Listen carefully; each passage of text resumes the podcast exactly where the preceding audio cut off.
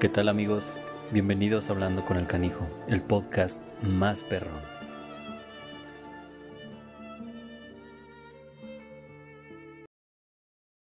El quinto episodio. Eh, creo que me tardé un poquito en hacer el regreso de, de Nacho. Eh, me tardé mucho, creo. Ahorita estamos hablando ya antes de empezar esto y sí, ya, ya hubo un reclamo. Discúlpame por favor, amigo. Eh, la verdad es que dejé mucho tiempo esto y la verdad es que Nacho es parte muy importante de, mi proyecto porque es el que más ha aparecido. Cabe recalcar, es el que más ha aparecido, el que más ha aportado y la verdad es que sigue, sigue y seguirá aportando. Y el tema de hoy está súper padre porque es hablar justo eh, perros que tienen que ser equilibrados, más no es muy distinto hablar como este tema de equilibrio o adiestramiento o conducta, pero a raíz de la pandemia. Eh, entonces eh, me está haciendo ahí como unas señas que no, no alcanzo a ver, pero, pero bueno, eh, Nacho, bienvenido amigo, muchísimas gracias por, por darte tiempo, eh, por ayudarme a poner los temas.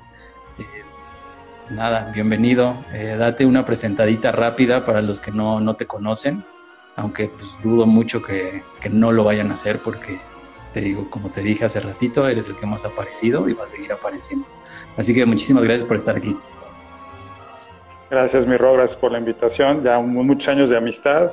Los que no me han conocido, soy Ignacio Chávez, entrenador canino profesional con 23 años de experiencia.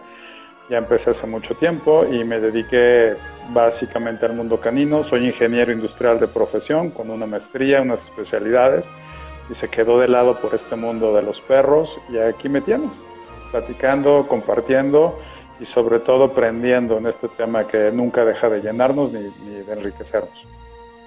Sí, sí, la verdad es que, eh, bueno, tú que estuviste como en, otra área completamente distinta yo también, me parece que en todos los lugares son, son temas que jamás dejas de aprender, pero en especial el mundo de los perros es impresionantemente grande. O sea, te das cuenta que por más que estudies, no terminas de conocer razas, no terminas de conocer reglamentos, no terminas de conocer estéticas, adiestramientos, es una infinidad.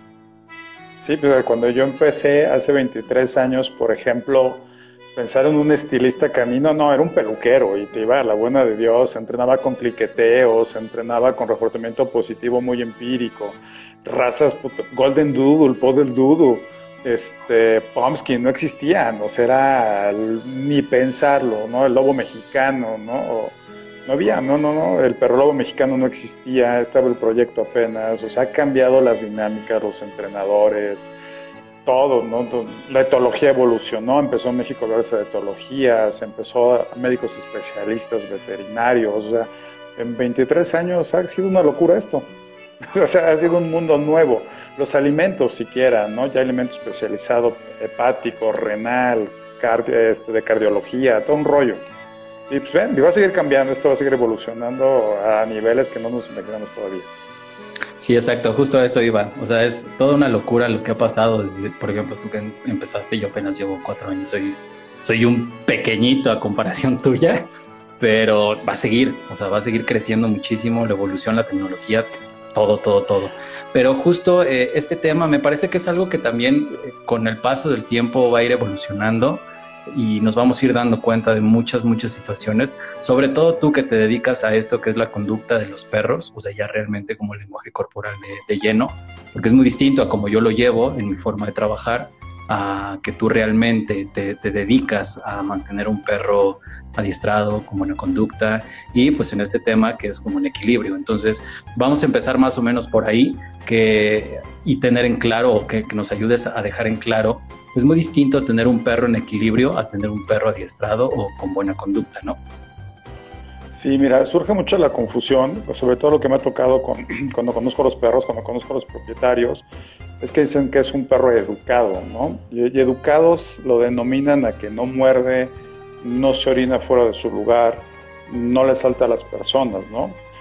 Y, y el entrenamiento va más allá, el entrenamiento son condiciones, acciones, actitudes que el perro va a tomar en ciertas circunstancias. O te hablan del otro lado, donde el perro salta, se orina en todos lados, muerde.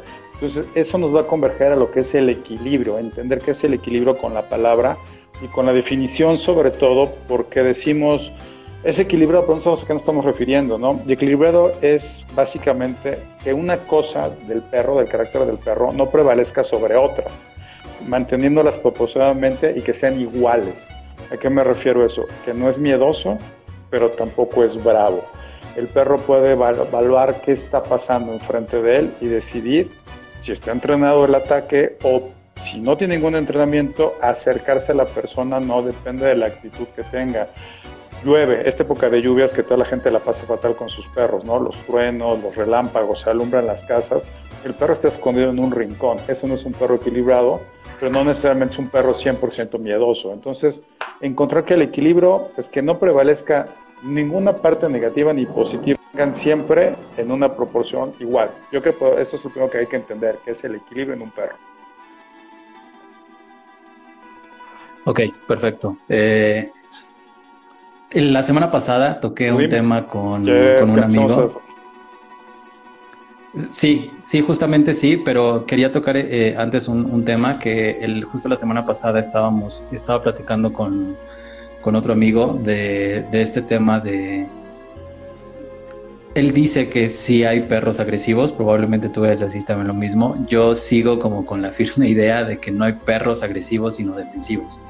Eh, creo que el perro siempre va a llegar con una actitud y, la única forma en la que él va a decir que algo no le gusta o que algo le da miedo, pues es pelando dientes, gruñendo, ladrando o incluso mordiendo. Eh, y muchas veces las personas o incluso el propietario pueden llegar a pensar que eso es agresividad por parte de su perro sin tratar de entenderlo. ¿Qué opinas tú de ese lado? Okay, aquí tenemos que separarlo en dos partes, lo que es el perro en sí y lo que es el entorno, y ahí nos, unimos los propietarios. Okay, eh, el perro por naturaleza no es violento. El perro por naturaleza, su primer instinto es, si tiene que confrontar algo, prefiere correr huir. El ejemplo del trueno, sale disparado este, han visto perros de la calle que uno alza la mano, se va a acercar, el perro desconfía y, lo, y hay que alcanzarlo. Entonces, el perro que muerde es porque ya tuvo una preparación o es un perro feral. Hay que, no hay que confundir un perro un perro feral es que toda la vida fue silvestre, no tuvo contacto sus ancestros con ningún tipo de humano, niños pequeños, ancianos o un contacto humano continuo.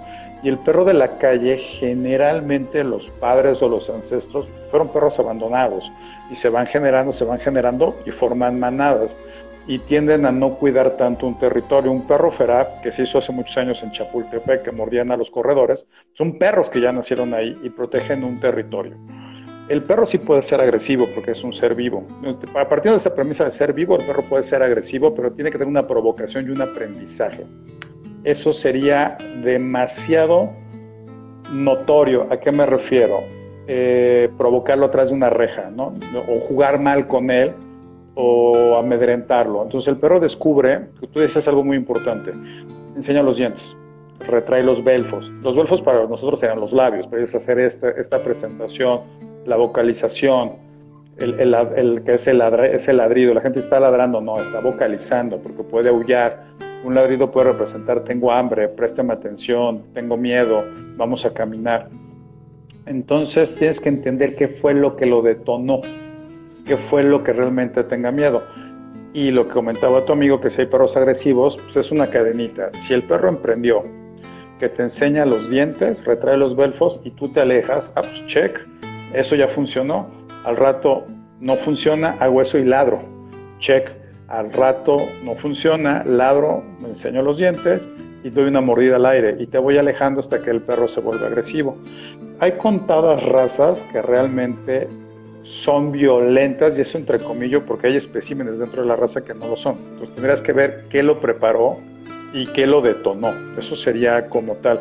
El perro normalmente su primer instinto es huir. Entonces el perro va, no va a confrontarte. Por eso cuando, cuando preparamos un perro de guardia y protección, la gente cree que es cualquier perro, ¿no? Es un proceso de selección muy largo donde el perro lo estás agitando y tiene miedo, ves si puede superar ese miedo y puede hacer el ataque cuando usa las armas de fuego, que truena eh, eh, el, arma, la, explosión. Hay perros que se aterrorizan, hay perros que no resisten eso, entonces tienes que ver que no todos los perros están preparados para eso. Entonces tú los preparas como entrenador, como conductista o como etólogo en las diferentes ramas que se pueden tener.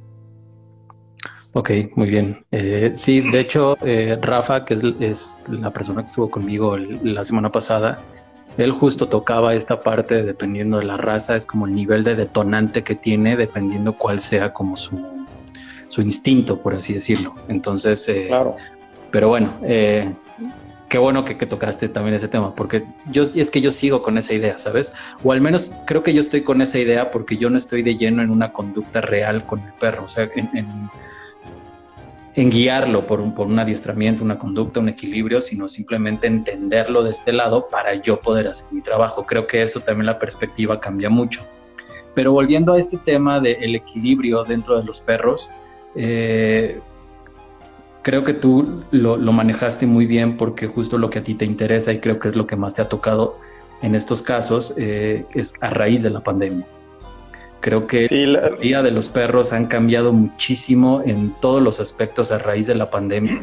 Desde el momento en el que fue para muchos encierro, eh, para otros fue paseo normal, pero límpiale las patas todo el tiempo y si son perros territoriales no les gusta y, ahí ya hay como una ruptura de vínculo a lo mejor con el dueño, no, no directa y no real, pero sí un poquito. Eh, todos estos temas, entonces, si nos puedes ayudar como a clasificar estos eh, puntos en cuanto a qué puede hacer que un perro ya no tenga ese equilibrio como tal. Va adelante, mira, lo que dices es muy cierto. Esta pandemia nos encerraron, nos medio liberaron, nos liberaron, nos han vuelto a medio encerrar y vamos a acabar encerrados. Y hubo perros que fueron adquiridos en la pandemia, ¿no? La gente dijo, bueno, es un buen momento de tener un perro, es un buen momento de adoptar un perro, es un buen momento de hacerme cargo del perro. Y lo que está pasando mucho es que ya hay un esquema híbrido. Algunos van a oficinas, algunos tienen home office, algunos no saben cuándo va a pasar y el perro, su rutina se ha quebrado. Eh, hay algo que entender muchísimo, que si hay uno de los animales que más hábitos tiene, que hay que creárselos y que más rutinas tiene, es el perro. El perro es igual que nosotros, está condicionado a hacer las cosas, de levantarse una hora, salir a hacer ejercicio a una hora, comer a una hora y salir. Y eso es lo que los propietarios no han entendido al 100%, porque tengo una cita o tengo una videollamada o tengo un Zoom a las 9 de la mañana, yo creo que sale a mi perro y la acabo a las 11 y le voy a dar de comer, bueno, dos días está perfecto, al tercero, oye, ¿por qué se orina en otro lado? ¿Por qué está ansioso? Entonces, sí hay que regresar a los horarios. Yo les doy, les vamos a platicar de cinco puntos que pueden entender que su perro no está equilibrado y hay que prestarle atención, ¿no? Como platicaba contigo, el más común, el más conocido que todos hablamos, la ansiedad. Decimos que está el perro ansioso, pero yo te preguntaría, ¿qué es la ansiedad para ti? Sí, eh, bueno, es que también entendiendo como es muy distinto el tipo de ansiedad que te da a ti como, como humano, como persona, a la ansiedad que puede reflejar un perro. Y a veces eh, creo que el propietario tiene esa, esa gran confusión, ese gran error de asociar sus em, desequilibrios, por así decirlo, con los ansiedades. Ajá. Entonces, claro. como de si yo me estoy hiperventilando es ataque de ansiedad, pero mi perro se está chupando la pata y dicen que es ansiedad, pero pues yo no lo veo hiperventilarse, entonces no, yo creo que está tranquilo, ¿no? Entonces creo que es que va más allá de, de, tener tranquilo a tu perro. O sea, muchas veces piensan que la ansiedad tiene que ver con la tranquilidad y muchas veces es ya como con una alteración, ¿no? Claro, entonces mira, vamos a empezar a definir qué es la ansiedad. Partiendo de una definición, podemos llegar a muchos acuerdos. La ansiedad, por definición propia, es un estado mental que se caracteriza por una gran inquietud, una intensa excitación y una extrema inseguridad. Eso es la ansiedad como tal, ya aterrizada, porque podemos decir está ansioso y lo que dices de la pata, ¿no? Puede ser aburrimiento, puede ser euforia, puede ser hasta miedo, o puede ser lo más tonto, lo sacaste a pasear y se le quedó un pedacito de pasto, ¿no? y tú imaginas que está ansioso. No, la ansiedad es un estado mental que se, se va a caracterizar por una gran inquietud, por una intensa excitación y una extrema inseguridad. La más común que los propietarios van a entender es bien simple, la ansiedad por separación. Nos salimos de la casa, el perro se pone muy mal, llora, se orina, muerde la puerta, rasca la puerta, destroza los juguetes, si dejamos una habitación abierta se come lo que encuentra. Eso es todo el rango de ansiedad que tenemos, el estado mental, inquietud, todo. Entonces hay que identificar si, ese, si, la inquietud, la, excitación, una intensa excitación y una extrema inseguridad, podemos denominar que el perro tiene ansiedad. Y ya la podemos empezar a trabajar, ya sea con algún ejercicio, con una caminata, darle un horario al perro, habituarlo a una actividad física o hasta jugar con él. Y eso va a hacer que funcione o también la ansiedad por separación. Dentro de la misma casa, aislarlo por momentos para que él sepa que estamos de todas maneras, pero no quiere estar con nosotros, ¿no? Sí, pero no. Ahí, funcionaría esa temática de sí, pero no. Ese sería uno de los puntos que hay que entender dentro de esta pandemia canina que tenemos, compartir con nuestros, con nuestros canijos dentro de la casa. Otro de los puntos que también te diría sería la depresión y hablamos de depresión y pensamos en el ser humano. No, también nuestros perros se deprimen. También Lloran dentro del lado. claro. Eh, algo que quizás mucha gente lo ha sentido, lo ha vivido. Nuestros perros son esponjas de nosotros. Hay un dicho que dice, estás triste, acaricia un perro. Estás alegre, acaricia un perro. Estás enojado, acaricia un perro. Al final del día acaricia un perro. Su sentido del olfato es tan desarrollado que al momento de nosotros somos hormonas 100%, la tristeza, la depresión aumenta el cortisol, lo huelen perfectamente bien y hacen empatía con nosotros, entonces se van haciendo parte de nuestra vida y van entendiendo nuestros estados de ánimo, entonces por eso llegan también a compartir esa depresión y la, la depresión es una profunda tristeza, así como tal, un decaimiento anímico, los pueden ver que dejan de comer, eh, los ven aislados, los ven con los ojos este, vidriosos, si se pudiera decir. Tiene, el perro pierde perder una baja autoestima. Tienen baja autoestima, tú los acaricias y se encogen. Entonces, tiene una pérdida de interés por lo que hacían antes. Acabas la correa y se le han emocionado. Ahora ven la correa y es de, ah, pues está padre, gracias por sacarla. Y una disminución de las funciones psíquicas, ¿no? Ves un perro que antes estaba alerta, ahora no está alerta ves un perro que se emocionaba con un premio y ahora no, se pasma o va, sin, va con desgano. Entonces ya tenemos ansiedad, ya tenemos depresión en nuestros perros que hay que entender, ¿no?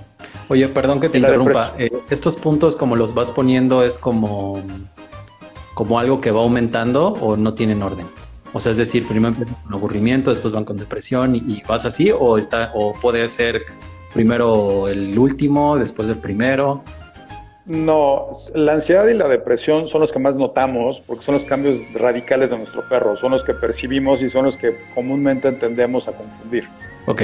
Por ejemplo, eh, el miedo y el aburrimiento lo damos por un hecho. Aburrimiento, el perro puede estar dormido todo el tiempo. A pesar que los perros realmente duermen y pasan tiempo descansando, pues ya lo damos como un hecho y no le ponemos tanta atención. Le ponemos atención, por ejemplo, a la destrucción a, condicionamientos que lo vemos y está caminando sobre su eje varias veces, correteándose la cola, movimientos condicionados. Entonces la ansiedad y la depresión serían como el top de, lo, de, que nuestro perro ya no esté equilibrado. Eso sería como el focus de entenderlo. Okay. Los otros tres, que es el miedo, el aburrimiento y la euforia, serían como cosas que vemos que entre comillas de vida diaria, pero hemos entendido de mejor manera. Por ejemplo, el tercer punto sería el miedo, ¿no? Que, es el miedo de lo que platicábamos, los truenos, la lluvia excesiva, este, el camión del gas, el camión de la basura, lo sacamos y escucha un ruido fuerte y, se hace bolita, el comportamiento con otros perros, ¿no? Entonces, el miedo, su definición como tal, es una sensación de angustia provocada por la presencia de un peligro real o imaginario, los truenos vibran las ventanas. Yo que, yo que, yo que tengo persianas y tengo ventanales, se alumbra y, Vini sale así como foto, ¿no? ¿Qué está pasando? Va y se esconde, lo cubro, lo protejo, le pongo un abrigo y se queda tranquilo y va entendiendo que el peligro no es real, pero tienes que irlo condicionando. Entonces, el, el miedo como que si lo identificamos, el, el perro nos los hace saber, se encoge, tiembla, mete la cola, baja las orejas, se retrae, se esconde contigo, está temblando. Eso es un punto que entendemos a la primera, ¿no? Un perro inseguro, ¿no? Sí, básicamente, básicamente por ahí iría, ¿no? Ok. Y ahí va pegado de la mano el aburrimiento, esa es otra que no entendemos, ¿no? El aburrimiento es una sensación de fastidio provocada por la falta de interés en algo o una diversión o una actividad, lo que te decía, ¿no? entras, sales de la cocina y tu perro está echado, cuando realmente te seguía la cocina, o tomabas la correa y se emocionaba, o ibas al auto y corría contigo. Eh, los perros se aburren, los perros se hartan. Y ahí siempre les hago hincapié de dos cosas, ¿no? Un perro aburrido pues es un perro destructor y es un perro que aumenta de peso. Entonces hay que darles que morder, que entretenerse, que masticar, hacerlos, hacerlos ejercitarse, que es lo que hemos olvidado en esta pandemia. Ni nosotros a veces nos hemos ejercitado. Veme.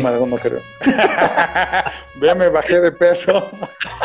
sí, no, no, no. Aunque ustedes no lo crean, el Señor era una varita de nardo, ahorita está bien comido. Vean lo que es tener dinero y comer bien. Pero muy bien comido, ¿eh? O sea, yo sí, yo sí he aplicado la de, híjole, pandemia, trabajo, no tengo tiempo, eh, ya no tengo horarios, como lo que sea. Por ejemplo, si, estamos como estamos platicando tú y yo, si nos ponemos como perros, como entrarías perfectamente en el tema de la depresión y el aburrimiento. Sí. No quiero, no quiero salir porque me voy a contagiar no sé si salgo y me contagian y escucho las historias de terror que el amigo del amigo del conocido se murió hace 15 días porque fue a comer una hamburguesa. Entonces no salgo, ¿no? Estoy a piedra y lodo. Y después entras en el miedo que dices, oye, ¿y si salgo y me infecto? O si, pero tampoco puedo estar todo el tiempo adentro. O sea, si fuéramos perros estaríamos ya, ya viviendo esas circunstancias, ¿no? Bueno, te, voy a decir algo. la verdad es que yo, por ejemplo, yo he estado comiendo mal. Eh, sí por lo que te dije, pero también porque quiero. O sea, tengo este, esta manía de comprar, eh, o sea, mi súper semanal y comprar cosas bien y muchas se me echan a perder porque de repente es como, ay, se me antojó una hamburguesa, ay, se me antojó la pizza, ay, eh, quiero una coca y me voy a tomar la coca, pero me hacen falta las papitas, ¿sabes? O sea, como que acá en la mente, según yo trato como de, de compensar, de decir como, no, no pasa nada, está bien, no te preocupes pero, y el otro tema también, yo soy feliz en mi casa. Como me acabo de mudar, la verdad es que justo donde yo estoy, a mí me encanta. Yo, afortunadamente trabajo aquí en casa, entonces yo no tengo ninguna necesidad eh, urgente de, de, salir. por ejemplo. Ajá. Y yo soy, me he vuelto muy huraño. Desde antes de que empezara en esto, me, me he vuelto muy huraño. Me encanta estar en mi casa encerrado con mis perros viendo películas. Pero sí, esto ha hecho que pues, me parece que me inflaron con con oxígeno, con helio y afortunadamente no estoy flotando. Pero bueno. Ahí estamos viendo dos tipos de perros que nos están viendo. Tenemos el perro casero y el perro de calle que tiene que salir y pues, empieza a bajar de peso porque y le sale que correr. las canas. ya, calla, calla, calla, que ya de repente digo, yo no tenía estas barbas, pero bueno, pues ya es parte del show. Ahí están viendo un perro casero y un perro de la calle para que la gente identifique los posibles te, te voy a pedir ¿no? De la manera más atenta que no, no desvíes el tema para ya mi físico, por favor. Yo no lo toqué, regresemos al punto. Y, este, y, y uno de los síntomas de un perro que no está equilibrado, que la gente lo confunde con intensidad, se llama la euforia. La euforia es una sensación exteriorizada, así completamente, por alguna satisfacción material o hasta de comida. ¿A qué me refiero? Es que abro la puerta y mi perro salta, o llegan amigos y le salta y todo, y entonces lo tengo que, es muy intenso o es muy sociable, ¿no? Es eufórico. El perro está totalmente excitado por tratar de completar este su concepto de lo que está bien, ¿no? Entonces, esos cinco puntos que es la, ansiedad, la depresión, el miedo, el aburrimiento y la euforia son cosas que te van a desequilibrar, ¿no? Entonces la pregunta del millón, ¿qué va a equilibrar a mi perro? La gente dice, bueno, ya sé que lo puede desequilibrar y ahora, ¿qué lo va a poner en contexto? Yo. Dos herramientas. E, esa, esa es una buena idea, pero no, vamos a empezar. Las dos claves de esto es importantísimo. Hábitos y ejercicio. Vamos a empezar con los hábitos. Yo sé que en esta pandemia muchos de ustedes están en home office, no tienen tiempo. Y lo que tú dijiste algo muy clave, no tengo tiempo. Mentira, todos tenemos tiempo. Ahorita nos estamos dando un tiempo para hacer un live.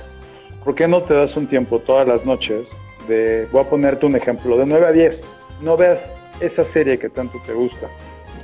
Juega con tu perro Ya, pusiste una cara de no ver la serie, ya pusiste cara de este live se va a acabar. Ya se acabó. Te voy, no sé, no sé qué va a estar peor, eh, los que van a escuchar esto. Eh, este tema de, digo, la verdad es que yo sí, sí juego con ellos y todo, pero no sé qué va a estar peor, que hayas dicho que puse una cara o que diga que estoy viendo Smallville apenas y estoy picado, ¿no? O sea, no sé, que no existe ahorita. Bueno, vas, a ser, vas a ser mi, mi, mi, conejillo de indias abusando los años que nos conocemos y es, ¿cada cuándo y a qué hora juegas con tus perros? Eh, normalmente en las mañanas, por ejemplo, siempre que los Defíneme mañanas. No, no lo hagas tan grande, me, dicen por las tardes. Por las tardes puede ser de 2 de la tarde a 10 de la noche, ¿no? entre mañana. Entre 8 y 9 de la mañana. Ya tienes perfilado un hábito. Sí, 8 sí, sí, sí, sí. o sí. Y para mí es, por ejemplo, me despierto y lo saco. Ya que lo saco, eh, dejo que, pues, que estén tranquilos y todo. Por ejemplo, el tema de Mako eh, es mucho que él quiere comer. Justo cuando se despierta quiere comer. Entonces, pero ya sabe que es primero salir y después comer. Pero el tema es que no es luego luego porque como él se exalta, justo cuando baja, baja a correr con Kalesi y me trae sus juguetes y se los aviento y todo y ahí me tengo que esperar tantito porque si le doy de comer luego luego se atraganta y luego vomita. Entonces, eh, pero sí ya tengo como muy marcado el momento en el que en las mañanas, por ejemplo, juego con él. Eh, él es mucho, ya en las tardes ya no tanto de jugar, sino como de querer estar conmigo y estar con la patita así, para que lo estés acariciando, para que, porque como ya tengo tres perros en mi recámara, ya no es nada más él, entonces es como, no, güey, el único de la atención soy yo, ¿no? Entonces ahí es como que me tengo que volver pulpo porque se acerca Mako, después llega Kalesi, que también es la celosa, y de ahí Betanos y dice, ah, es la hora del apapacho, yo también quiero, entonces tengo que ser, ya sabes, así como las películas gringas del papá que quiere ser mamá y que no puede hacer todas las cosas, pero tiene que vestir al niño, tiene que despertar al otro, tiene que hacer desayunar, así yo. O sea, con el uno y con las otras dos manos al otro y luego me están dando besos y, o sea, así. Pero tú sabes que en las mañanas de 8 o 9 juegas. Sí. Ya lo tienes aprendido. Sí. O sea, ya es un hábito. Sí, para mí es muy importante eso algo que acabas de decir, que los que nos están oyendo y viendo tienen que aprender con sus perros es, tienen ese mismo hábito. Tú hiciste algo bien importante que eso te ayuda a entender el equilibrio del perro. Mamaco no le puedo dar de desayunar inmediatamente porque se atraganta y vomita. Ya conociste a tu perro, entonces ya puedes identificar si tiene miedo, tiene depresión, tiene ansiedad. No hay que identificar qué está pasando con nuestros perros para saber hacia dónde apuntar. Exacto. Entonces, ¿cuánta, cuánta gente dice, yo a las 10 de la noche, porque ya antes de dormir me lo voy a hacer? Un día no lo hago. Bueno, no te esclavices, un día no. Y no digas que al siguiente lo vas a hacer de 10 a 12, pues porque no lo hiciste un día. Bueno, un día ya pasó, no lo hizo, no lo hiciste. ¿Tu perro lo va a resentir? Probablemente no, porque es un día de descanso. Pero en tres días lo puede resentir. Y lo más importante aquí del hábito es pensar que ese hábito lo, lo podamos mantener si es que vamos a regresar a las oficinas, si es que vamos a regresar al trabajo presencial. Si no, podemos irlo manteniendo. A mí me dicen mucho, es que yo los trabajo los fines de semana y mi perro se emociona los fines de semana. Sí, tengo perros que generalmente son obesos, son perros que generalmente son glotones y el fin de semana que hacen actividad, hacer una actividad física están muertos. Sí, claro. Llega, terminan y el perro está tumbado y al rato tienen lesiones de espalda, de rodilla, de codo. No, el hábito tiene que ser, tristemente suena, pero diario. Alguna actividad física. Hay gente que dice, ¿cuánto tiempo tengo que sacar? Salir como tal, media hora, suficiente para caminar dos cuadras, tres, y el perro se entretenga, tú también te relajes o jugar dentro de la casa 40 minutos. Lanzar la pelota, que te alcance, corretearlo, jugar, cepillarlo. El propio cepillado, tú eres experto en esas partes, ¿no? Acariciar un perro, estarlo cepillando, estarlo limpiando, lo relajas. Es un perro que se vuelve sociable, es un perro que se deja tocar y es un perro que eventualmente todos lo podemos tocar, que es lo que tú haces en tu trabajo, ¿no? Que el perro se deje cortar el pelo, no le tenga miedo a la secadora, que el baño es algo divertido, que el baño sea un relajante y no sea estrés que está agarrado a 20 uñas en la puerta porque lo van a meter a bañar. Sí, claro. Entonces, hábitos. Y el segundo es el ejercicio como tal. Y ahí voy a hacer un hincapié en algo. La gente piensa en ejercicio y cree que tiene que salir a correr, tiene que salir a hacer un maratón con el perro. No, subir y bajar escaleras, darle que morder. El perro mordiendo se desestresa. Hay una cantidad infinita de juguetes. Está el Kong, están los Nyla Bones, pelotas que suenan, que son los squeezy. O sea, sí darle el tiempo que morder. Algo que realmente lo entretenga, pero que no sea todo el día. O sea, que llegue el momento del juego. Porque les damos un Kong, se lo dejamos todo el día. Y nos acordamos 20 horas después, y es porque ya no lo agarra, pues porque él tiene ahí juguete, tiene el juguete de tiempo completo. Enseña lo que va a ser las 3 de la tarde y está el Kong. Y te lo va a pedir a las 3 de la tarde, ahí está el Kong. Entonces, oye, vamos a jugar, pues voy a correr con él, perfecto.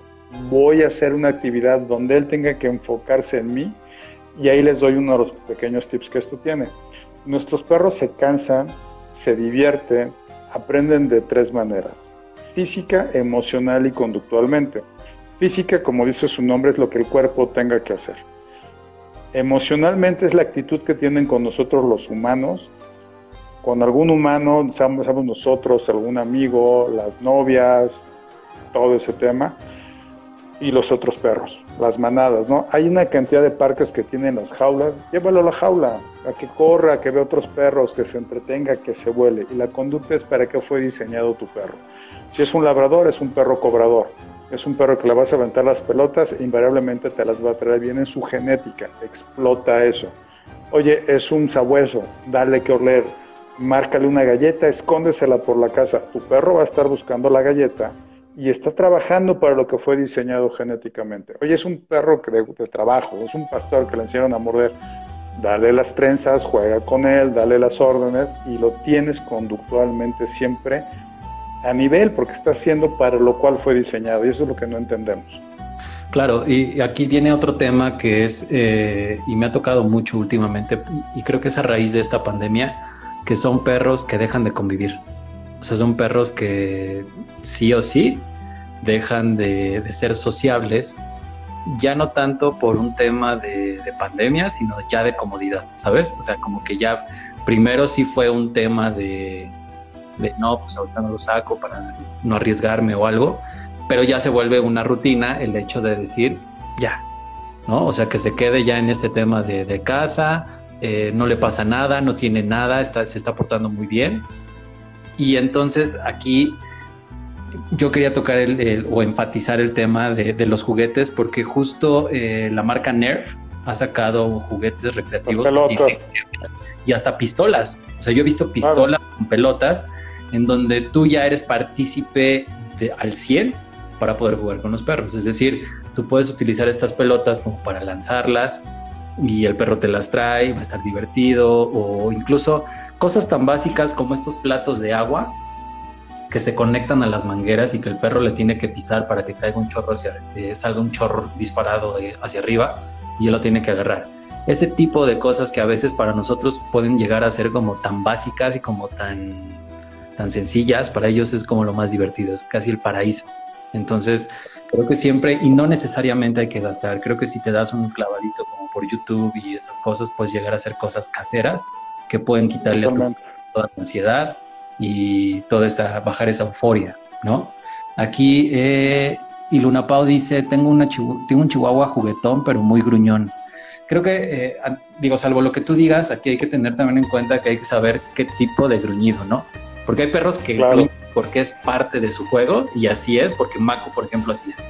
Mako me gruñe, estoy correteándolo y todo eso, pero no es por un tema que le, que, le enoje. Hay que tratar de identificar qué tipo de gruñido es, ¿no? Claro, ahí nos ayudó con algo, también lo estoy viendo que ese es un chihuahua. Bueno, los chihuahuas son gruñones ¿no? por naturaleza. Y eso tiende porque los cargamos mucho, nunca los ponemos en el piso, entonces los hacemos perros muy mimosos, muy mimados. Y la otra, bueno, puede ser un gruñido de emoción. Eh, este Mako, poca gente sabe que es un, eh, uno de tus perros que es un Shiba, ¿no? El Shiba difícilmente va a gruñir si no es porque quiere algo o porque realmente se está enfureciendo porque lo traen jodido. O sea, un Shiba que te gruñe es así como, bueno, ¿qué te pasó? ¿No? Pues parecen mudos, o sea, no hacen ruido. Sí. un chihuahueño normalmente te va a gruñir mucho porque son perros que cargas, y son perros muy demandantes. Regresando a lo de los juguetes, les voy a, les voy a dar un tip a los canijos. Busquen una botella de agua, de normal, vacía, lávenla bien, por favor, Imagínense que es un edificio. Vamos a hacer un juguete casero que va a ser auditivo y lo va a ayudar a morder y lo pueden empezar a probar. Imagínense que es un edificio, planta baja, vamos a poner unas 20, 30 croquetas y vamos a hacer una torsión. Segundo, primer piso, 20, 30 croquetas, torsión, segundo piso y ponemos la tapa. En cada piso vamos a poner de 20, 30 croquetas y va a quedar como un tornillo. Nuestros perros al morder van a ir fijando los dientes de diferentes maneras, laterales, los incisivos, los caninos, la mola carnicera, y eso les va a ayudar a que empiece a mover los maceteros, que son estos músculos, para fortalecer. ¿Qué pasa si rompen el plástico? Encuentran un botanero que no debe, no debe afectar a la dieta de nuestros perros y va a sonar. Tú lo puedes estar agitando y el ruido de las orquestas lo puede motivar. Eso es un juguete casero que pueden hacer. Como bien dijiste, date una vuelta en YouTube y vas a encontrar infinidad de juguetes que tú puedes hacer. Eso es uno de los juguetes que yo siempre me gusta trabajarlos para que uno lo pueda utilizar en la casa, una botella de refresco vacía y te va a ayudar mucho. Y es una textura que tú vas condicionando al plástico, sí solo sí suena o sí solo sí huele. Hay gente que dice el plástico de perros que pueden morrer a través del plástico, sino con una aguja, perfóralo para que el aroma de las croquetas salgan. A mí no me gusta poner salchichas o jamón porque se quedan adentro, les queda la torsión y a veces se echa a perder ese tema, huele muy mal y no me gusta que mis perros se comieran algo que no esté en buen estado. Oye, que es un juguete casero. Okay. ¿Qué, ¿Qué, opinas de...? Porque cuando yo recomiendo este tipo de juguetes para, para perros que me han dicho que son muy ansiosos o que de repente dejan no sé, van a ir a la tienda y los dejan 5 o 10 minutitos y cuando regresan ya les deshizo el zapato, ya les mordió el sillón, todo este tipo de cosas. Yo cuando recomiendo estos juguetes y me dicen que muchas veces lo han hecho y no hacen caso, les digo, ok, ¿por qué no bajas un poco la porción que le toca y esa porción que le quitaste se la metes en el juego para que realmente todo el perro tenga hambre y haga que, que pues pueda estar como un poquito más eh, como apegado a este, a este juego, a esta interacción. ¿Sí crees que funciona mm. eso o, no? No, ahí te cuento por qué no funciona. Se puede quedar con hambre, sí, pero como platicamos hace, hace tiempo con la ansiedad, él está más, está más entretenido, su cerebro está pensando en que tú estás fuera. O sea, él está conectado que tú te estás yendo y tiene que desquitarse con algo porque no sabe qué pasa, se siente abandono. Ahí lo que yo recomiendo son juguetes que solo vas a utilizar para tus salidas y por aquí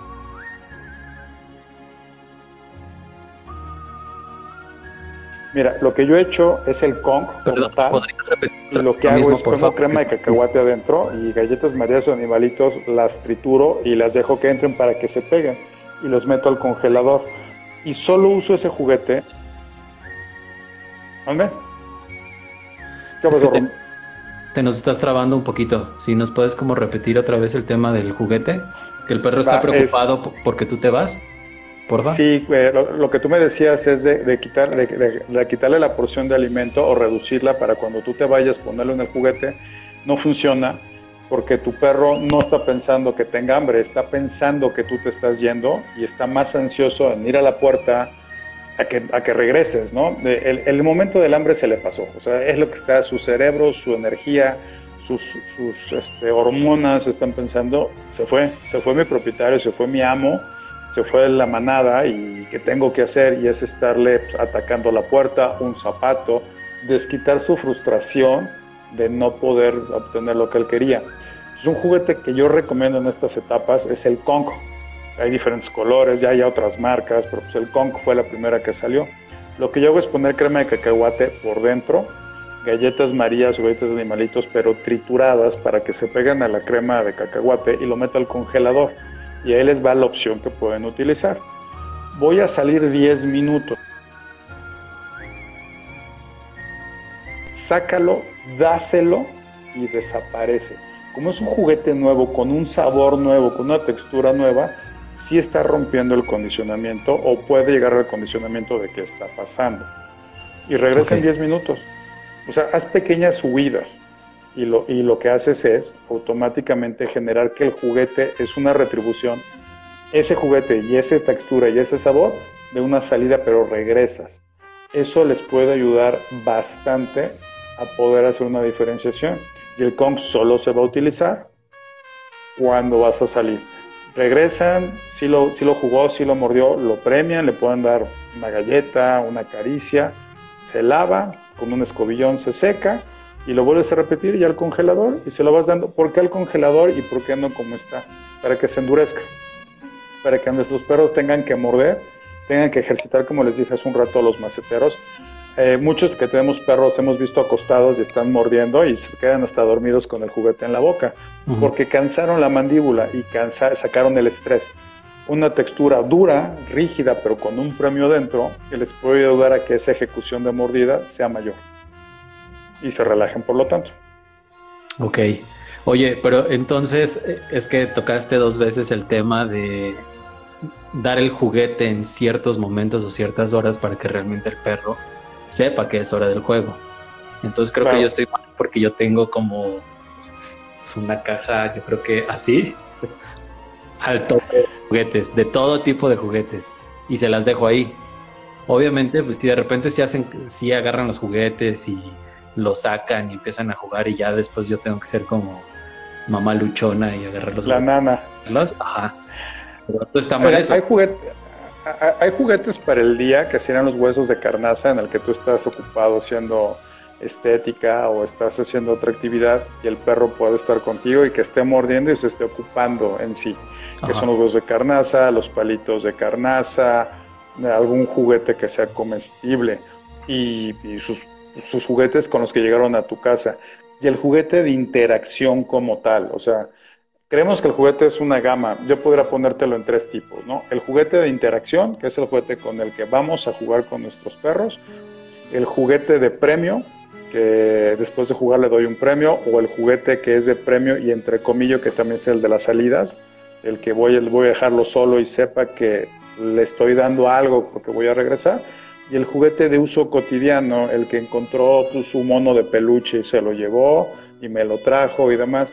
Si tienes una, tú tienes tres, la caja no está mal. Lo que, lo que sería importante es que decidieras y vieras qué texturas son las adecuadas.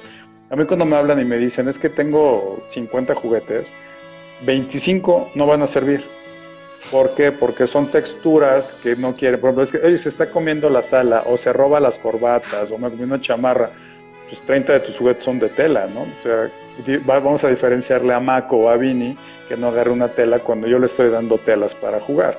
Entonces, no hay, tela, no, hay juguetes de tela en mi casa, punto. O sea, yo ya encontré una sala de piel, pues, uno de mis perros la atravesó de lado a lado, ¿no? Y me dice, ¿eres el entrenador? Sí, güey, también soy el entrenador, pero también mi perro come. Sí, claro.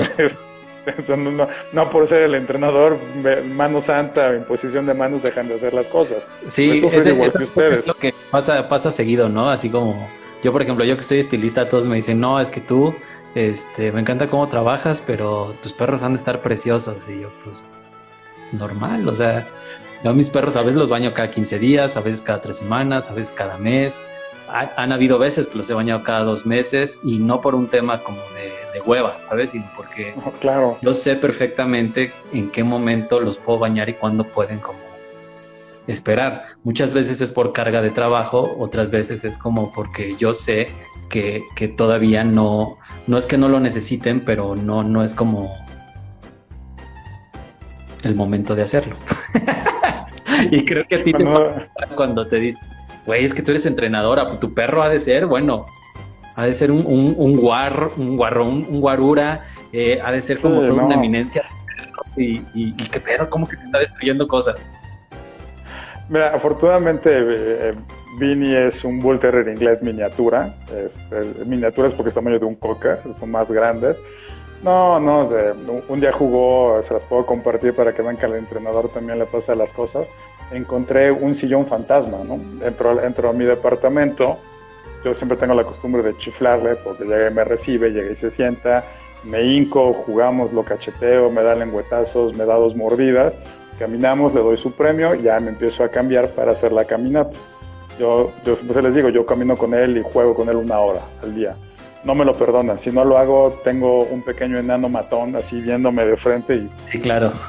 Y, y, termina convenciéndome, entonces ya lo hago el cachorrito tendrá como 7, 8 meses, llego a la casa y no lo veo. Pues, lo primero que le pregunté, hablo por teléfono a casa de mis papás, oye, vinieron a mi departamento, se llevaron a Vini o algo. No, ni hemos ido. Busco todo el departamento y de repente escucho un ¡ay! ¡ay! Tengo un sillón, tenía en ese época un sillón de piel y, veo que el sillón empieza a hacer esto. En la madre, ¿qué pasó?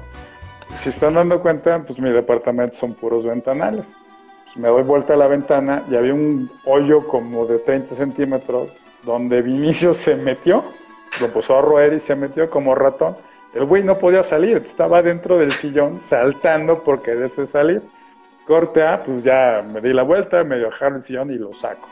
En lugar de estar enojado, estaba preocupado que le hubiera pasado algo. Pues, pasó. Al cabo de tres semanas, pues, le encantó meterse. Entonces, en lugar de echarse en reversa, pues, como termita, como Pac-Man, empezó a avanzar. Pues, un día lo encuentro, pues, ¿cuál sillón fantasma? Tenía un túnel. Hizo de lado a lado una perforación. Y entonces me dicen, es que eres el entrenador. Sí, güey, pero también estoy en la casa todo el tiempo, ¿no? Por eso los entiendo a ustedes. Corte A, cambié de sala. y ya me pasó, también los entiendo a ustedes. O sea, lo que pasa. He encontrado la casa inundada también, no se preocupen. Todos los que tienen Pits o Bull Terriers o este, Stanfords van a entender. Llego a tu casa y de repente pues veo una laguna así saliendo del baño hacia la madera o sea, el angelito se fue atrás y empezó a morder la manguera de metal. No. Se, comió 45 centímetros de manguera. Pongo la llave de paso, cierro y en lugar de estar enojado, estaba preocupado. Este güey se tragó metal. Ahí vamos corriendo al veterinario. No, no le pasó nada. Armé la manguera completamente y no faltaban pedazos. También lo he padecido, o sea que no se espante. Sí, y son cosas normales, pero a veces sí a mí, por ejemplo, sí me pasa mucho eso de, que digan, de, ay, los hace tener preciosos y no sé qué. Incluso me ha pasado que de repente ven a mis perros porque me acompañan, no sé, a, no sé, a, dejar un, a un perrito con su, su dueño. Ay, mira qué bonito lo tienes. Y tiene como tres semanas que no los baño y es como, gracias, ¿no? Pero créanme que los tips que le estamos dando los hemos aplicado nosotros, créanme están bañados, están entrenados, pero igual que ustedes, nos tenemos que poner a trabajarlos, ¿no? Sí, claro. Oye, este. Todos estos temas del desequilibrio en el perro, por ejemplo, yo, la. No la ansiedad, como el nervio que, que llegan a tener, por ejemplo, conmigo, yo lo trato con aromaterapia. Toda esta aromaterapia que tengo acá de este lado, que es de. es mexicana, que es Roqueta. Ok. Eh, son bases de doTERRA y son bases que están y de aquí ahorita me voy. Esenciales. De aquí me voy ahorita a ligar como a, otro tema de, una duda que tengo con, en general. Pero justamente yo estos los utilizo porque yo los he probado me funcionan muy bien. Es una muy buena marca y a mí me han ayudado a relajar al perro de hecho, eh, hay, una, hay una línea que se llama Happy Pets, que no sé dónde la dejé, por aquí debe estar. Pero bueno, ahorita se las enseño. Eh, el Happy Pets está como relajante, pero yo justo lo, lo considero más un equilibrante, como un equilibrador para el perro en estos temas en donde está muy exaltado, ya sea por el calor porque sabe que lo van a bañar, porque no me conoce y entonces justo cuando meto un poquito de, este, este, aceite esencial, lo que hace es que se mantiene relajado, pero no, no, no lo aletarga como un relajante como tal, ¿sabes? Sino como que se queda normal, o sea, como que estas emociones llegan a un, equilibrio tal que me deja trabajarlo de, buena manera. Eh, todas estas líneas están, están avaladas, están probadas y están hechas por un, veterinario que es especialista en etología canina. Y aquí en este tema, eh, bueno, una de las preguntas es la, los aceites esenciales y la otra es eh, qué tan distinto llega a ser el tema de un o la participación que debe de tener un etólogo canino a la que debe de tener un adiestrador, porque me han llegado varios eh, clientes en donde me han dicho, que el, etólogo, más allá como de analizar el tema o el comportamiento o la conducta del perro, ya trata como de someterlo o domarlo. Y me parece que ahí ya no es como parte de, ¿no? O sea, creo que lo suyo es como nada más ver cuál es la conducta y a raíz de qué es y cómo se puede de alguna manera corregir. Pero ya este tema de, de hacer algo que a lo mejor a ti te compete como entrenador, que es ya ver la conducta, ya como mantenerlo en una línea, creo que eso ya no es parte de, ¿sí? Porque tengo esa duda. Contestándote la primera, los aceites esenciales yo los he usado eh, conmigo por, por, el tema de la sinusitis, tengo el tabique fracturado y han sido bastante buenos. Eh, obviamente es una alternativa dentro de más cosas que te puede o no ayudar, depende de cada individuo. En mi caso sí me ayudó a, la limpieza nasal. Con los perros han utilizado mucho la lavanda, para los dolores el romero. Pensando es una buena alternativa siempre que la acompañemos con algo más. Todo lo que es una medicina alternativa siempre tiene que ir acompañada del ejercicio, volvemos a lo mismo, que el tema es el ejercicio y, que, y, que, tu perro no tenga alguna enfermedad que necesite una medicación o que necesite estar continuamente en un tratamiento médico. doTERRAS lo hace mucho en los humanos, en los perros sé que hay una línea, la que tú me comentabas, también hay situaciones como el adaptil, que es un difusor que se pone la corriente eléctrica con los temas de lluvia y está rociando continuamente. El tema del adaptil en difusor es que cubre solo una habitación y si tu perro anda por toda la casa, pues tendrás que tener varios difusores y eso se vuelve muy caro. Está el collar adaptil que te ayuda a los nerviosismos. Está Proplan, acaba de sacar una nueva línea que se llama Calm, es un sobre que se espolvorea una, la comida una vez al día y en seis semanas tu perro ya no produce tanto cortisol y se empieza a, tener una situación más cómoda. Hay que trabajar mucho el tema del cortisol, ¿no? Los humanos lo tenemos, que es la, la, la hormona que nos pone de mal humor, nos estresa, la, hormona que nos pone todo el tiempo alterados, ¿no? Altos niveles de cortisol es alto nivel de estrés. Eh, yo estoy a favor de usarlo, no tengo nada en contra de, de la medicina alternativa. Lo que sí he notado es, por ejemplo, ahorita que está el tema del CBD, que todo el ah, mundo lo quiere usar, hasta en los humanos, pero oye, ¿de dónde viene? ¿Quién lo certificó? ¿Qué laboratorio? Y ahí sí les tendría mucho cuidado, porque el CBD no es para todas las cosas. Yo sé que el CBD no es el THC, que es el que te prendería y te pondría, pero sí hay que manejarlo con mucho cuidado el tema del CBD, ¿no? Ya hay pomadas, ya hay gotas, gomitas de todo el tema. Si no caigamos en modas, por favor, siempre asesórense con su veterinario, les puede ayudar. Y si es lo ideal para su perro, si no es cardiópata, si no tiene problemas renales, si no tiene problemas de piel, por querer hacer un bien, probablemente ese producto no sea lo necesario, ¿no? Sí. Y la correcta aplicación, tú que manejas los aceites esenciales, trabajas con la piel del perro, con el manto del perro, sabes hasta qué momento aplicarlos y en qué porciones aplicarlos. Sí. Por favor, no sean autodidactas. Ahí sí no tomen el YouTube, tomen, busca un especialista, estás tú que te pueden consultar. Oye, Ro, ¿cuánto necesito? ¿Cómo se usa? Vayan a su veterinario en ese tema. Y contestando la segunda parte, un etólogo, digamos que está está el psicólogo y el psiquiatra. El etólogo es el psiquiatra, porque es el que te va a medicar. Sí, el etólogo, como es, un, como es un veterinario, te tiene que evaluar al perro por kilo de peso, te hace un cuestionario que son alrededor de 300 preguntas. En paz descanse Moisés Hemblum, que es el padre de la otología en México, es, fue catedrático de la una gran persona que se encargó de hacer un cuestionario y ver a dónde podía apuntar a tu perro y qué dosis. Eh, ahí se hago hincapié, cuando se llama un etólogo es porque tu perro presenta un desequilibrio notorio eh, de lo que habíamos contado, ¿no? La depresión, la ansiedad, que no lo puedes controlar ya ni siquiera con ejercicios. Perros que se llegan a lastimar las manos o las patas, que se están mordiendo profundamente, ¿por qué? Porque tengan un desequilibrio hormonal y al momento que se rascar hasta se están mutilando. Condicionamientos repetitivos, corretearse la cola, hacer círculos, rascar continuamente el piso en una sola zona donde ni siquiera se van a echar eso sí te daría una, perspectiva de cuándo llamar al etólogo y qué te va a recetar a tu perro, ¿no? Y a ti cómo te va a guiar para que lo hagas. Y también pensar que, la medicación pues, puede ser un periodo largo de tiempo.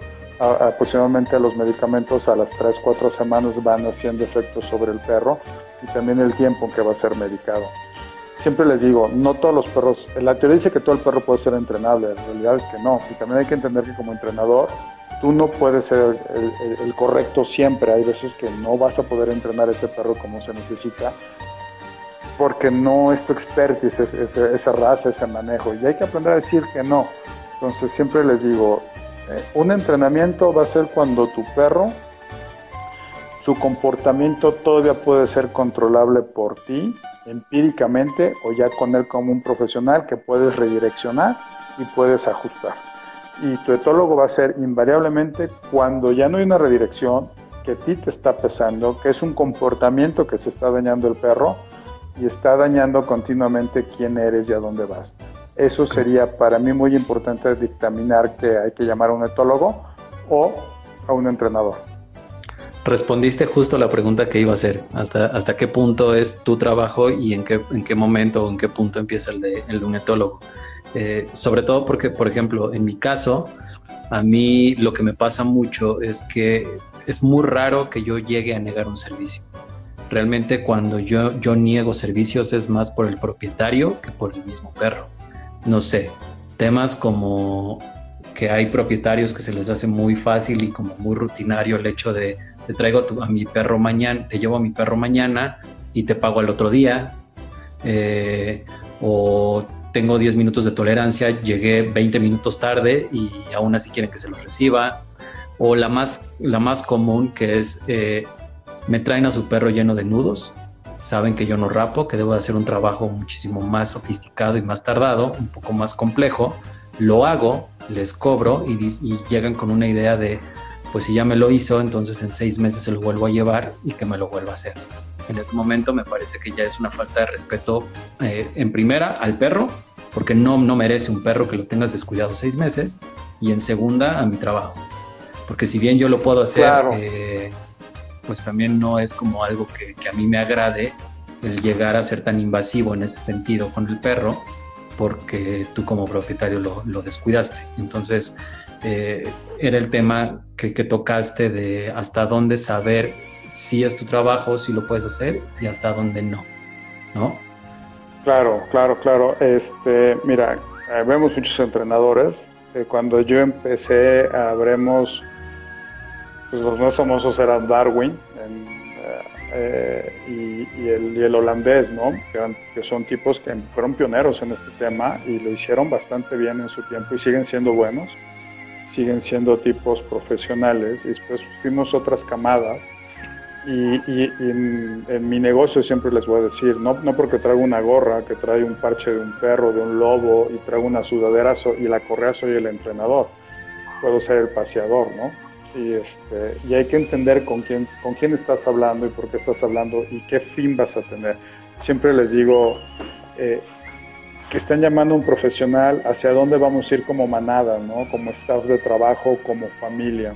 Familia para los humanos, staff porque es una parte económica que todos manejamos. Y, como manada porque nos incluimos a los perros y a los humanos en un círculo de trabajo siempre es que visualizar hasta dónde podemos llegar. Eso es lo más, las cartas sobre la mesa. Y ustedes como propietarios entender e identificar qué están obteniendo y qué está pasando con los perros. Lo que les dice Rodrigo es muy cierto.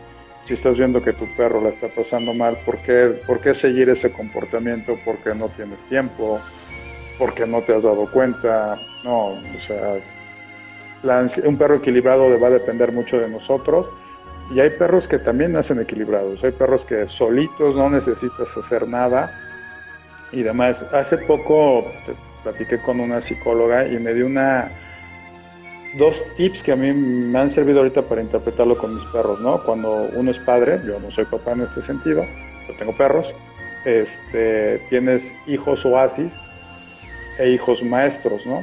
El hijo oasis es aquel que se casi, casi se educó solo, no necesitaste hacer gran cosa aprendió solo, no te da lata, no choque el coche, no nada. Y tenemos perros que son así, fueron buenos desde el principio. Y tenemos eh, niños, hijos maestros, donde nos conflictúan, nos hacen estudiar, nos hacen aprender, tienen un requerimiento, ah, pues ahí estás. Yo, yo, yo, yo, fui hijo oasis, ¿no? Yo aprendí solito, así, a, mí me sacaron y fue, ve, con Dios y pues, aprendí. ¿Qué sucedió? Que en tu caso, el estudiar es importante. Entonces tenemos perros oasis y tenemos perros maestros. hay que interpretarlos y hay que entender esa parte, ¿no? Que tengo un perro que va a requerir un entrenador, un manejador, un administrador. La pregunta que me hacen, ¿qué diferencia hay? Un manejador es aquel que ya tiene un perro entrenado y como su nombre lo dice, lo tiene que manejar. y le tiene que continuar lo que ya aprendió, que generalmente es lo que hacemos nosotros los entrenadores con los propietarios. Les damos un perro entrenado y que lo tengan que manejar y subir sus capacidades. Eso es un manejador. Un adiestrador es el que prepara un perro para una actividad muy específica. Correr al campo traviesa, andar en la bicicleta, que haga el muertito, que dé la patita, un perro de cine, ¿no? Ese, o un perro para comerciales. Eso es una actividad muy específica que no hace más. Y un entrenador nos dedicamos ya a la parte conductual, al entrenamiento como tal del perro, la parte deportiva, la parte conductual, la parte emotiva, y sí o no podemos hacer la parte de adiestrador. Que te, a mí, cuando me dicen, oye, ¿cuándo le vas a enseñar que dé la patita? ¿Qué te parece si mejor le enseñamos que vayas a una terraza a tomarte un café y tu perro no te esté saltando y no quiera morder al mesero? ¿Qué te parece si hacemos esa parte mejor que dé la patita? Pero también hay que entender qué queremos. Y eso, entender qué queremos y de dónde vamos, volvemos al principio del tema. Tenemos un perro equilibrado, porque sabe lo que le estamos pidiendo. Y nuestros perros van a trabajar. A nuestros perros no les cuesta trabajo trabajar, les encanta trabajar. Para eso son, esa es la naturaleza del perro, trabajar. Lo que le cuesta trabajo es entender qué le estamos pidiendo, quién se lo está pidiendo y por qué se lo está pidiendo. Si entendemos esas tres cosas, junto con el ejercicio y con los hábitos, vamos a tener un perro equilibrado sí o sí. Va a pasar un tiempo, pero lo vamos a lograr. Eso sería lo que yo siempre les digo, entender qué queremos de nuestros perros, por qué lo queremos y cómo lo vamos a hacer. Y entender también que todo es de paciencia y constancia, pero ya llevamos una hora diez, ya yo creo que ya, ya para, para despedirnos, para que puedas estar con Vini, eh, ¿qué, le aconsejas a, todos los propietarios de, de sus canijos que puedan hacer para remediar estas conductas o, cierto tipo de conductas en general, no algo específico a raíz de la pandemia. O sea, ¿qué, les aconsejarías tú como Nacho entrenador y como Nacho propietario de, de Vini? ¿Qué harías para poder modificar esto? Primero, saber qué quiero. O sea, nunca es un momento tarde para que reconfigurar y redireccionar a nuestros perros. El perro es un ser de amor brutal, lo entiende a la primera y, y lo disfruta, disfruta la compañía de nosotros. Es un animal gregario, que eso significa que es un animal que sabe estar con otros animales. Entonces, saber qué queremos, o sea, qué quiero hacer con mi perro. Quiero jugar, quiero correr, quiero cuidarlo, lo quiero cepillar, quiero llevarlo con un profesional de, la estética, que es tu caso, o conmigo para un entrenamiento. Número dos, involucrarse el perro no es de ornato, no es llegar y ponerle las croquetas y que todo el día estén ahí, que no se las comen, se oxidan, se echan a perder, o está el agua, llegar y rascarle la cabecita. Tener un perro no es comprarle un suéter bonito, una sudadera bonita y demás, ¿no? O no es el, el, perro no es el tema de tenerlo en el garage porque tú quieres que cuide tu casa y está lloviendo y hay truenos y tiene el manto mojado y al rato tiene artritis y me dicen, es que ¿por qué tiene artritis? Pues güey, porque lo dejas dormir a la intemperie, pero el perro es de calle. O sea, eh, el perro está diseñado para estar en la calle, no, güey. El perro que tiene el manto grande, el que tiene mucho pelo, tiene una razón de ser, pero nuestro clima no es así, entonces no estás viviendo en la nieve, ¿no? Acabo de ver un documental de un perro de poco pelo en, Canadá, como estuviera en la playa. Seguramente yo llevo Vini a Canadá ahorita y se me muere de una, una hipotermia, ¿no?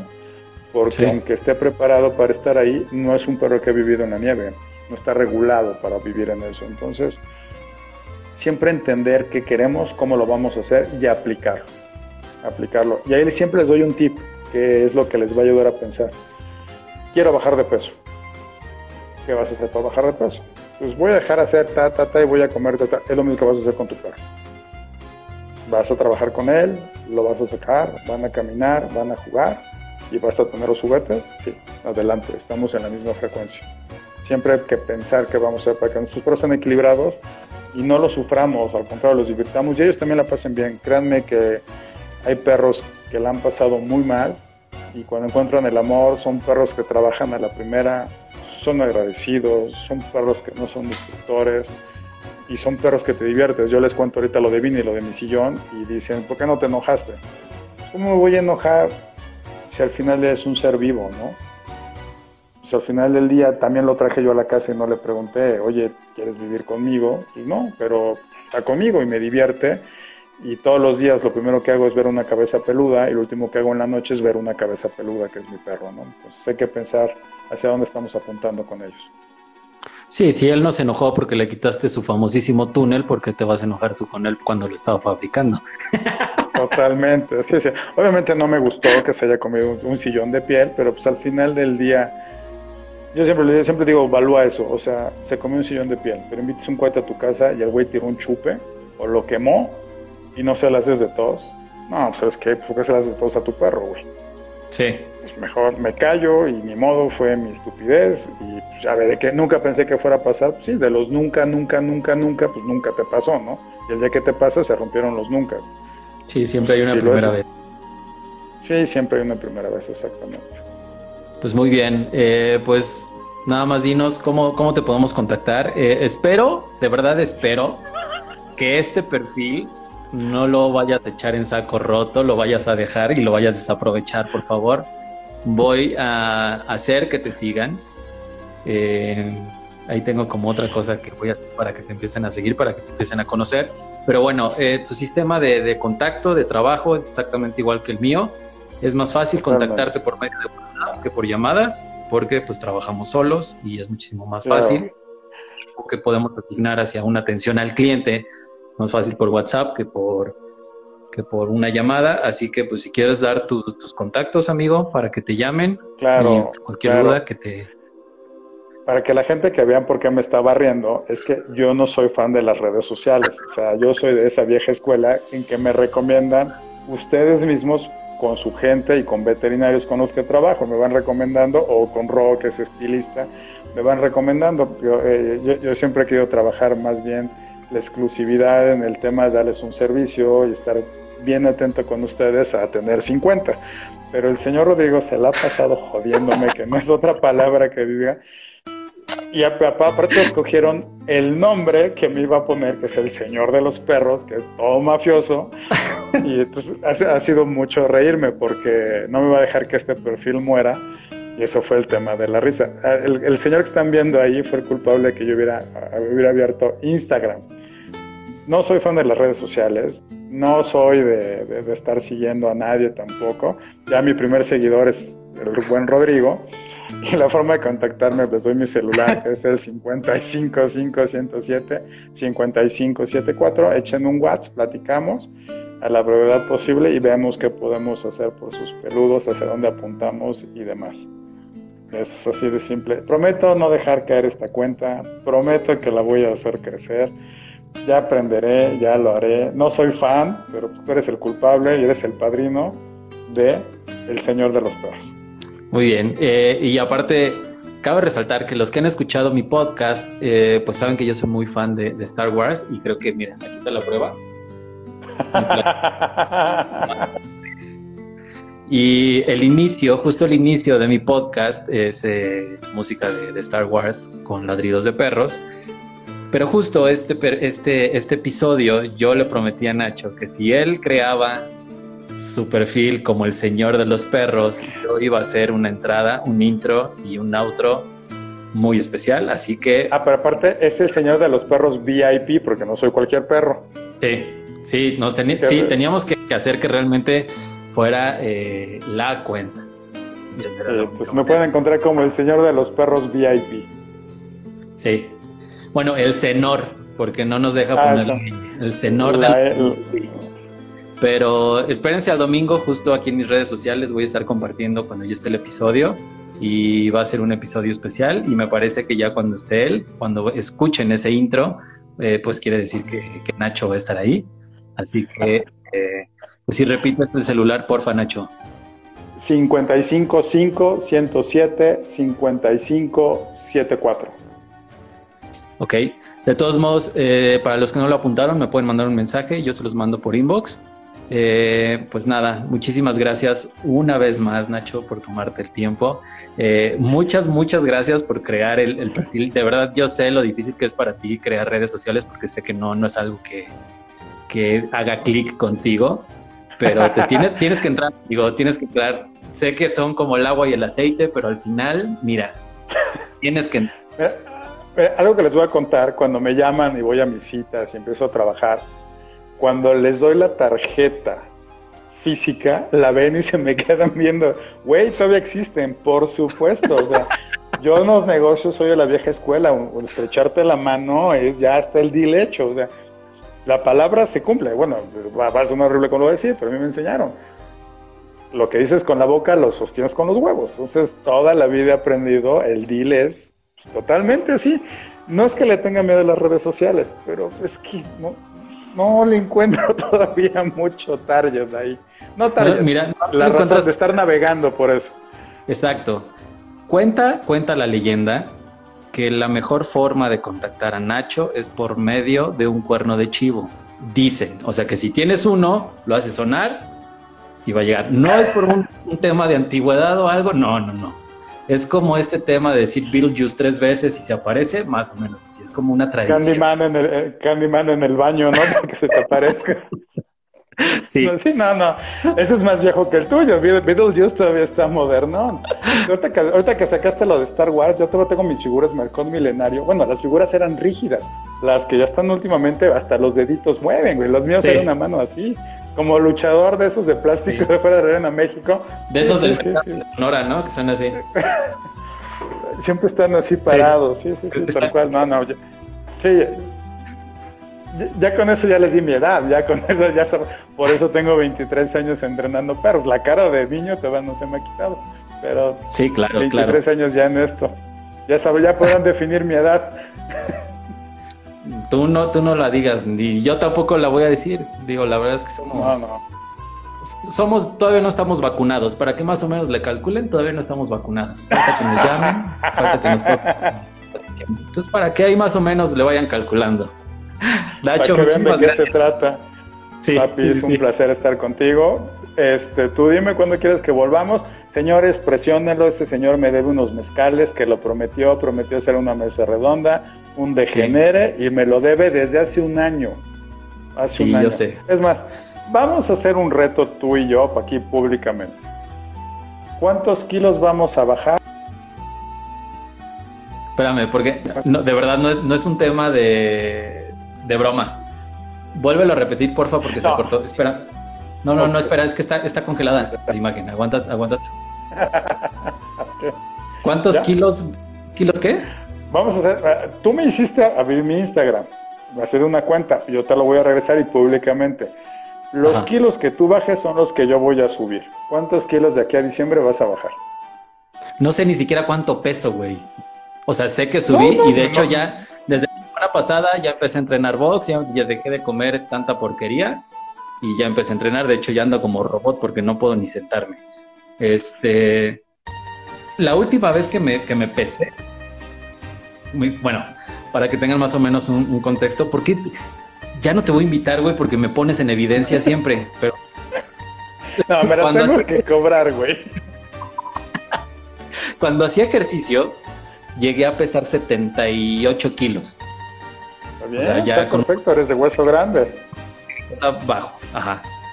Y ahorita peso, yo creo que unos 80 y, entre 83 y 85 más o menos, pero sí tengo, pues ve nada más, entre la barba y, bueno, también soy de familia cachetona, pero sí estoy subidito de peso. Eh, yo espero que en un mes pueda bajar un, un, buen tramo. No sé cuánto, porque te digo, no tengo, no tengo báscula, no sé cómo pesarme, pero lo que sí es que ya le bajé a las harinas, ya le bajé al azúcar, que es lo que más me tumba, porque siempre soy así de, ay, me hace falta el, pancito dulce con el café, me hace falta la malteada, me hace falta el postrecito. No, ya, de tajo ya llevo una semana sin comer azúcar. Bueno, que te manden inbox y que te digan cuántos kilos está en la apuesta, que tú bajas y yo subo. Sí, que lo pongan, voy a compartir ahorita este live, que pongan ahí los que lo vieron eh, cuál va a ser la apuesta. Y lo Ahí está, para que vean. Yo tengo que, pues, ya, estoy, yo estoy flaco, ya estoy escurrido, ya tengo que subir. yo también, mira, pero mira, yo todavía tengo mi bracito, ¿eh? Ahí va. Ay, ay, pero enseña el izquierdo, el derecho no cuenta. Este es el derecho. Ay, ay, ay. Puro taco de maciza. Con cuerito, ¿no? Para que amarre un poco de grasa al cuerpo. Ya está. Para que la gente ponga cuántos tengo que subir yo y cuántos tienes que bajar tú. Sí, sí, sí, sí. Eh, lo del mezcal lo vamos a hacer, pero francamente va a ser hasta que yo consiga el mezcal que yo quiero, que no es comercial, y ahí va a ser un tema, porque sí hay varios mezcales que no, no me laten. Y pues deja, deja que baje. Dice Mildred que qué presumido soy. Oye, tengo que presumir que aquí, por, por ejemplo, pues me veo bien, pero tú me ves de acá, mira. Parece que el perrito riendo, mira. Señores, lo que están viendo es lo que pasa en la pandemia y eso se llama aburrimiento y ansiedad. Los que estuvieron con nosotros desde el principio han detectado los síntomas de un perro casero y un perro de la calle. Exacto, si ven los, en los primeros capítulos al de ahorita, van a ver este tema, justo este tema del equilibrio en, en un estilista canino. ya me voy porque este güey me está poniendo en evidencia, ya. Eh, es la última vez que te vuelvo a decir que crees tus redes sociales. Ya, quedó, quedó eh, puesto. Ponen ustedes cuánto tengo que bajar, cuánto tiene que subir él en comentarios. Y por favor escuchen, aunque sea repetido, el episodio el domingo, porque el intro, la música va a estar distinta y ese va a ser el sello de característico para Nacho. Y eh, de verdad, eh, ya fuera de, la amistad, fuera de ya de un tema como de, desmadre y todo eso, búsquenlo. Eh, es un gran entrenador, es un gran administrador, es una gran persona y tiene mucho tacto con los perros. Así que no, no duden en, echarle un mensajito para, pues por cualquier, cualquier entonces, eh, pues nada, vamos a armar el, próximo tema. Yo creo que en unos tres programas volvemos a, estar aquí. Ya sabes que siempre es un gusto estar contigo, platicar contigo y aprender de ti. Y pues nada, descansa amigo, descansen todos. Gracias por conectarse y nos vemos dentro de ocho días. ¿Vale? Cuídense, un placer estar contigo, Ro. Un abrazo, cuídate mucho. Igual ustedes, señor también, cuídense mucho. El, señor de los estilistas y el señor de los perros se despiden. Los lords, cuídense. Chao. Los lords.